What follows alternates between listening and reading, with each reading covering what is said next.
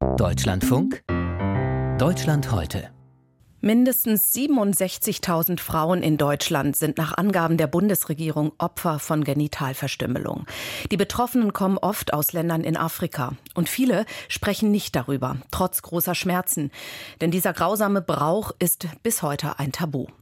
Etwa jede achte Betroffene lebt in Baden-Württemberg. Und dort finanziert das Land nun eine zentrale Beratungsstelle.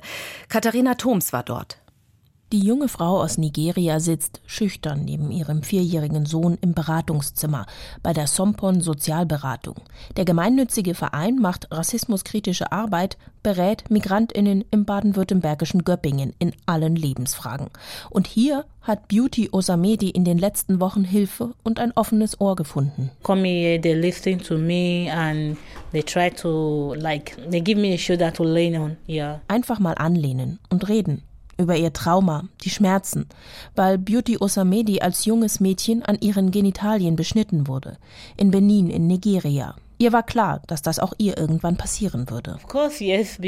Natürlich, ja. Weil mit 13, 14, da sollte man das wissen. Wenn jemand dir mit einem Messer deine Haut abschneidet, dann weißt du, was da gerade passiert. Die sagen, es ist Tradition. Jede Frau muss das mit sich machen lassen.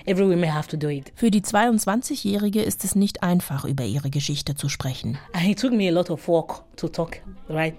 Denn auch ihre Schwester musste die brutale Prozedur durchleiden und hat es nicht überlebt, weil sich die Wunde so stark entzündet hat. Because she too was also go through the same process. She did not make it because she was sick and she got an infections. And it was not really properly treated and she passed away. Nachdem Beauty Osamedi diese Tortur überstanden hat, wurde sie von Menschenhändlern nach Italien verkauft. Junge Frauen aus Nigeria landen oft in Italien in der Prostitution.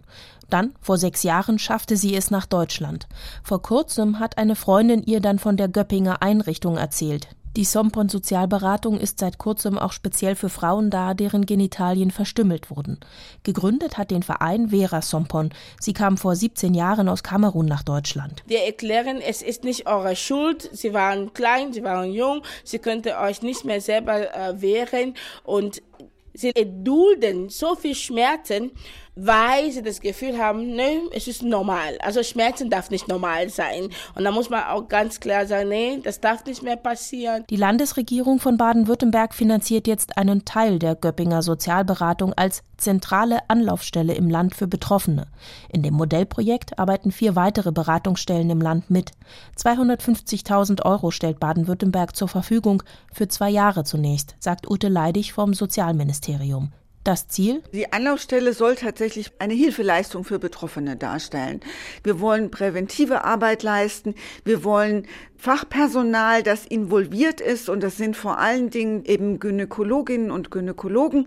Das sind zum Beispiel auch Hebammen, weil die bei einer Geburt, wo es bestimmte Dinge zu beachten gibt, dann informiert sein müssen. Und hier wollen wir sensibilisieren, wollen Informationen vermitteln, Bewusstsein schaffen. Bewusstsein auch dafür, dass Genitalverstümmelung eine schwere Menschenrechtsverletzung ist. Weltweit sind nach Schätzungen der UN 200 Millionen Frauen in vielen afrikanischen Ländern, aber auch in Asien und im Nahen Osten betroffen. Aber selbst wenn sie in Deutschland leben, ist die Gefahr weiter groß, dass auch die Kinder wieder beschnitten werden, sobald sie in ihr Heimatland reisen, sagt Vera Sompon. Es gibt Leute, die wollen das nicht, aber es wird passiert und dann es gibt welche, die bewusster das durchführen, weil sie fest daran glauben, das ist eine Kultur. Ne? Man hat das immer gemacht, warum soll ich dann ändern? Die Bundesregierung hat einen Schutzbrief aufgelegt, ein amtliches Dokument, das in der jeweiligen Herkunftssprache ausgestellt wird, das den Familien, den Tätern klar macht, das steht unter Strafe, Genitalverstümmelung international oft bezeichnet als FGMC.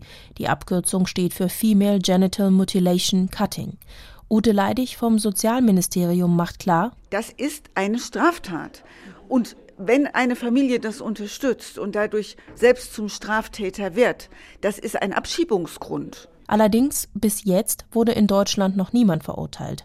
Aufklärung sei deshalb das Allerwichtigste, sagt Vera Sompon, in den Communities und zwar auch und besonders unter den Männern. Wenn der Mann mit einem anderen Mann redet darüber, dann ist einfach. Dann hat er einen anderen Zugang. Darum haben wir ganz bewusst eine männliche Mitarbeiter gesucht. Immer noch halten sich Mythen. Frauen seien rein, wenn ihre Vulvalippen beschnitten werden. Sie sollten keinen Spaß am Sex haben. Ihre Klitoris mache Männer impotent, müsse deshalb beschnitten werden, schreibt die Frauenrechtsorganisation Terre de Femmes. Darüber aufzuklären ist das eine, Betroffene hätten aber auch ganz unterschiedliche Bedürfnisse, Probleme.